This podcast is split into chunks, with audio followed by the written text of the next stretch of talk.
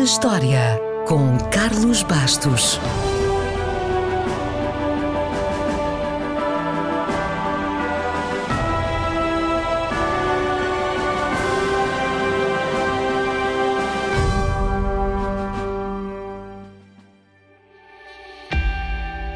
Neste dia, em 1960, nos Jogos Olímpicos de Roma, um etíope deixou o mundo de boca aberta.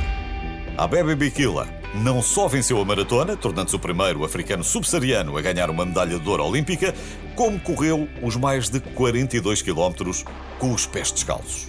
Se isto não é impressionante, então não sei o que é. Curiosamente, a Bebe Bikila nasceu no mesmo dia da abertura dos Jogos Olímpicos de Los Angeles em 1932. Filho de um pastor de ovelhas, resolveu entrar para a Guarda Imperial Etíope para ajudar a melhorar as condições de vida da família. Foi no exército que chamou a atenção de um técnico sueco que tinha sido contratado pelo governo para descobrir potenciais atletas e treiná-los. Bikila chamou a atenção do técnico e, mesmo já não sendo novo para a modalidade, começou a treinar aos 24 anos. Apesar dos seus progressos, ele não era uma primeira opção, nem sequer estava selecionado para os Jogos Olímpicos de Roma. Só foi chamado à última hora porque um colega seu fraturou o tornozelo durante um jogo de futebol. Já sabe que nestas coisas, o azar de uns é a sorte de outros e Bikila acabou por ser inscrito na maratona. Quando chegou a Roma, teve de enfrentar outro problema. A Adidas, patrocinadora oficial, tinha apenas poucos pares de ténis disponíveis e quando Bikila os foi experimentar, descobriu que nenhum deles o deixava confortável.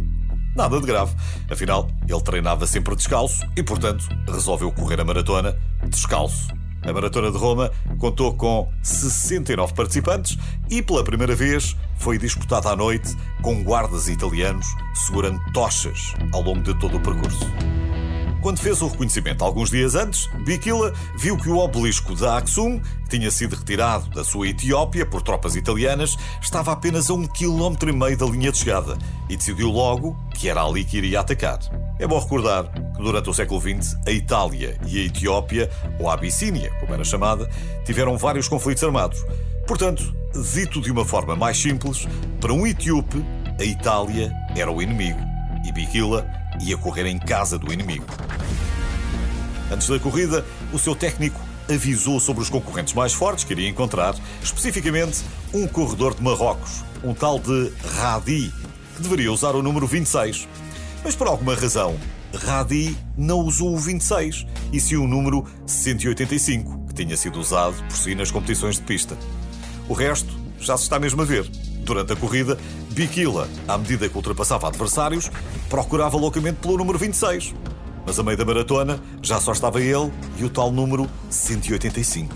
O Bikila continuou a forçar o ritmo, atrás do tal número 26 que supunha estar ainda mais à frente, mas na verdade, Radi estava ao seu lado sem ele saber.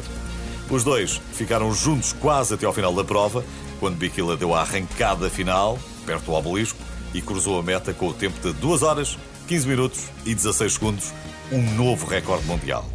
Bikila voltou à Etiópia como herói nacional e foi logo aproveitado pela propaganda do regime que dizia que foram necessários um milhão de soldados italianos para invadir a Etiópia, mas apenas um soldado etíope para conquistar Roma.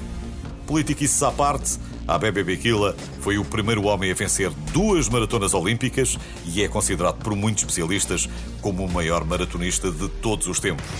Em 2012, foi imortalizado no Hall of Fame do atletismo, criado no mesmo ano como parte das celebrações do centenário da Associação Internacional das Federações de Atletismo.